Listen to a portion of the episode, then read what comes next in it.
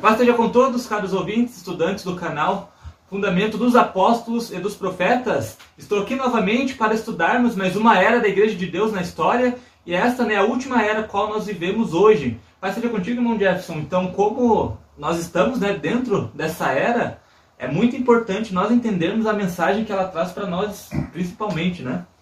Amém, irmão Samuel. Paz seja convosco a todos os nossos irmãos, nossas irmãs, nossos amigos, nossas amigas que têm nos acompanhado aqui neste canal. Se você quer entrar em contato conosco, estamos a, sempre à sua disposição.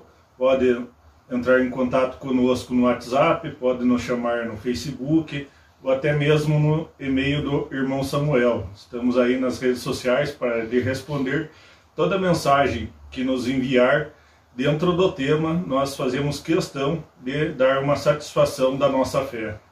Então, como de costume, vamos iniciar com a leitura bíblica. E esta está lá no livro da Revelação, Apocalipse, capítulo 3, do verso 14 ao verso 21, e o irmão Jefferson fará a leitura. E ao anjo da igreja, que está em Laodiceia, escreve: Isto diz o Amém. A testemunha fiel e verdadeira, o princípio da criação de Deus. Eu sei as tuas obras, que nem és frio nem quente. Tomara que foras frio ou quente. Assim, porque és morno e não és frio nem quente, vomitar-te-ei da minha boca. Como dizes, rico sou e estou enriquecido e de nada tenho falta. E não sabes que é um desgraçado, miserável e pobre e cego e nu Aconselho-te que de mim compres ouro provado no fogo, para que te enriqueças, e vestas brancas para que te vistas, e não apareça a vergonha da tua nudez, e que unja os olhos com colírio, para que vejas. Eu repreendo e castigo a todos quanto amo. Sê, pois, zeloso e arrepende-te.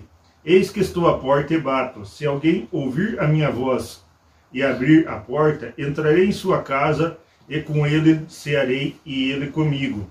Ao que vencer, lhe concederei que se assente comigo no trono, assim como eu venci e me assentei com meu Pai no seu trono. Quem tem ouvidos, ouça o que o Espírito diz às igrejas. Então, caros ouvintes, esta é uma mensagem um pouco pesada, né, para nós que componhamos, né, a Igreja de Deus, que conhecemos a verdade, então estamos todos incluídos nesse contexto né, dessa mensagem qual Cristo adverte muito a igreja. E eu creio que das cartas ali é a única né, que Cristo não cita nenhuma qualidade. Nas outras ele sempre falou dos pontos positivos das igrejas, né? Mas nossa era ela é tão morna espiritualmente que Cristo não dá nenhuma qualidade ali, né? Como você pôde perceber pela leitura. Mas antes de entrarmos né, nesses detalhes, nós vamos falar um pouco da história do local, né, para agregarmos conhecimento nesse estudo. Irmão Gerson, você separou para nós umas curiosidades bem interessantes dessa cidade que tem tudo a ver com a figura de linguagem que Cristo utilizou. Laodiceia hoje se encontra num país chamado Turquia, assim como as outras igrejas as quais nós citamos aqui, fizemos os estudos em vídeos anteriores. Região histórica da Lídia e Frígia, localizada a 60 quilômetros de Éfeso, importante rota comercial, hoje chamada de Esquirrissar, ou seja, Castelo Velho naquela língua. Nome antigo era Dióspole e Rua, depois foi reconstruída por Antíoco II Teos, que lhe deu o nome de Laodiceia em homenagem à sua esposa Laudice. Importante centro produtor de lã preta e brilhante, tinha importantes serviços bancários, produtos de pó frígio misturado com óleo, e pomada para os ouvidos e colírio. Tinham aquedutos que forneciam águas minerais e quando chegavam à cidade, chegavam mornas e por causa dos minérios na água se tornava nauseante.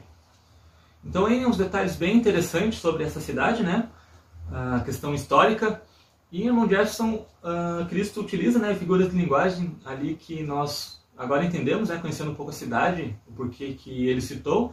E vamos começar a falar um pouco né, dessa, dessa linguagem que ele utilizou, principalmente da mensagem que ela trouxe. Né?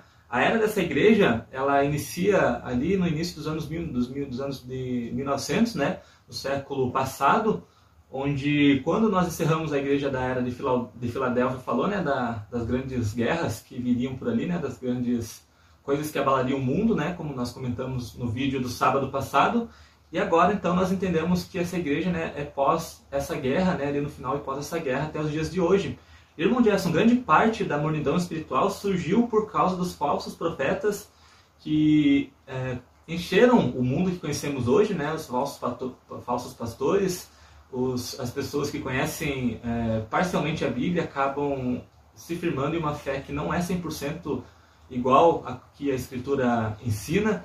E eu creio que até por isso, irmão Jefferson, nós, da Igreja de Deus, muitos de nós, né, até do, do, do século passado, muitos irmãos acabaram é, esfriando espiritualmente justamente por a, a, confusão que essas religiões trouxeram, né? Várias doutrinas, vários ensinos que acabavam abalando os irmãos que conheciam a verdade, né? E que muitos desses pensavam estar ricos, né? já pensavam estar abastados, ou seja, por conhecer a verdade já, já achavam o suficiente e acabaram não mantendo a fé, não mantendo o zelo e não mantendo suas obras, né? Justamente, irmão Samuel, entramos aí num período onde a igreja entra na sua sétima era, chamada a Era de Laodiceia, e segundo ah, os estudiosos que compõem o povo de Deus, essa era começou ali no comecinho da segunda, da primeira guerra mundial, melhor dizendo, e se estende até os dias de hoje. Lembrando que a primeira guerra mundial, se eu não me engano, ela se deu ali o começo em 1914. Hoje estamos em 2020 então, tem aí bem mais de 100 anos da era dessa igreja. E de lá para cá nós vemos a mornidão de muitas pessoas, a mornidão, infelizmente, de muitos irmãos que compõem a nossa fé, compõem a fé do povo de Deus. Lembrando que a nossa fé ela é composta de um Deus único. Então nós não aceitamos que se pregue na, em nosso meio outro Deus. Não há outro Deus a não ser o Deus Criador.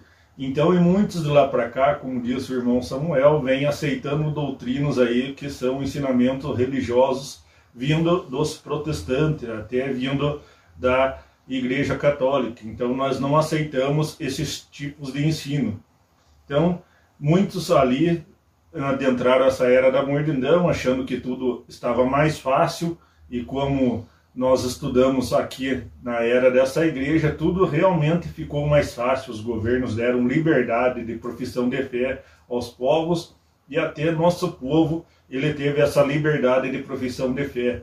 E de lá para cá ocorreu-se muita amornidão na nossa igreja, muita amornidão na nossa fé, no nosso povo. Então, por isso que foi repreendido.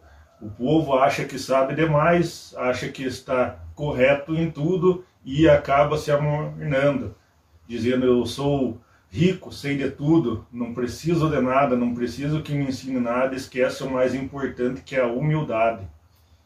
Inclusive, né, durante essa era que nós vivemos, acabaram surgindo até, até eh, novas crenças, como o irmão já citou ali, né, crenças como a Trindade e o Domingo já eram crenças mais antigas, né, que surgiram ali em outras áreas que nós já estudamos, mas durante os últimos dias surgiram ainda outros pensamentos, né, é, doutrinários, principalmente no meio do povo de Deus. Aqueles que, que guardavam o sábado acabaram crendo que agora já não era mais necessário, por exemplo, você guardar o sábado 24 horas, né, do pôr do sol ao pôr do sol, e acabaram só guardando agora a parte clara que nós não concordamos perante a Bíblia, né? E começou a surgir no meio do povo de Deus também a questão do nome, né? Muitas pessoas creem que você só é salvo se proferir o nome de Cristo justamente no seu original, né? Então, doutrinas como essas vão surgindo ainda a cada dia e creio que será assim até que volte o Messias, né? Porque nós vivemos essa era que, como disse o Jefferson, infelizmente muitos acham que sabem de tudo, né? E não precisam aprender mais nada e acabam se contentando, né? Em não buscar o conhecimento, aperfeiçoamento doutrinário nas escrituras sagradas e causando confusão no meio do povo de Deus, também a igreja hoje, até para os líderes, né, aqueles que guiam o povo, está mais complicada, porque como todos sabem de tudo, né, se você tenta orientar, as pessoas acabam se ofendendo, as pessoas talvez acabam querendo até, onde essas pessoas dizem, né, que não precisam mais congregar, podem servir a Deus em casa. Então são coisas que acontecem, né, que as pessoas não aceitam mais a correção. E é o que diz, né, Cristo, né, tem que comprar ouro aprovado por fogo, justamente porque vem tribulação e nós temos que suportar essa tribulação para provar que nós estamos morno. Porque, irmão Jess, quando Cristo fala né, que não, não é nem frio nem quente, que é morno, está prestes a vomitar, justamente é porque a pessoa, né, na linguajar hoje está em cima do muro. Ela não deixa a vida espiritual, mas também não a trata com zelo, né? Não segue firme, então ela não faz uma escolha se quer realmente esquentar, né? Buscar com zelo, obedecer, se arrepender, mas também ela não abre mão da igreja, né? Não abre mão de deixar o corpo e viver sua vida, né? Então ela acaba fazendo uh, um trabalho perante Deus que não é 100% mão de e por isso que Deus está prestes a reprovar nessas pessoas. É, e já vem aqui a exortação. Eu repreendo e castigo a todos quanto amo. Se está sendo repreendido e castigado por enquanto, é porque Deus ainda está lhe amando. Seja você, esteja onde você estiver, fique onde você ficar, mas se está sendo repreendido, se está ali sendo chamado tua atenção, é porque Deus lhe ama, como diz aqui. Castigo a todos quanto amo, se pois zeloso e arrepende-te. Aqui é um chamado de Deus à igreja da nossa era. Se você acredita que faz parte da igreja dessa era, a Bíblia é clara em te dizer: se pois zeloso e arrepende-te. Manda buscar com zelo as coisas de Deus, manda ter ali amor pelas coisas de Deus, fazer as coisas confiante de que está fazendo a verdade. E sempre olhar em direção a Cristo. Cristo ele tem uma igreja que ela é correta, que ela é certinha, ele estabeleceu ali todo o modo do andamento da igreja. Se por acaso você está sendo rebelde com relação a muitas coisas da igreja, esta é uma palavra para você. Se pois zeloso e arrepende-te. Eis que estou à porta e bato. Se alguém ouvir minha voz e abrir a porta, entrarei em sua casa e com ele cearei e ele comigo. Então Jesus está aqui batendo as portas hoje dos nossos corações. Então devemos sim buscar com zelo as coisas, devemos comunicar aos irmãos os nossos tratos, porque a Bíblia diz comunicar aos santos nas vossas necessidades. Tudo que é necessário para a igreja nós temos que comunicar aos irmãos, aqueles que estão na frente do trabalho, seja ele que tenha cargo ou não tenha, mas que é um ancião, que é o mais responsável pela igreja, nós devemos comunicar-lhe todos os nossos feitos. Afinal de contas, nós fazemos parte da família de Deus, como em muitas vezes eu já disse que está escrito lá em Efésios, nós fazemos parte da família de Deus e uma família não faz nada sem que o outro membro da família fique sabendo. Ou seja, o filho não faz nada sem que o pai fique sabendo. E quando era na época onde se tinha tutor e depois em muitos lugares também teve tutor, nada daquele que estava sobre debaixo do tutor ele fazia sem que o tutor ficasse sabendo. Então hoje, como nós fazemos parte da igreja de Deus, somos parte de um corpo bem ajustado, como a Bíblia diz, com juntas e medulas, não tem como a perna ir para um lado e a perna esquerda ir para o outro. Então nós devemos andar sempre ajustado como Deus quer que nós andemos. Nós falamos aqui né, do início da era dessa igreja, demos um ano aqui, mas a gente sempre deixa claro né, que nós suponhamos, então não há alguns irmãos que às vezes acham que foi antes ou depois, né? Isso para nós não tem muita importância porque o que importa é a mensagem para a igreja, né?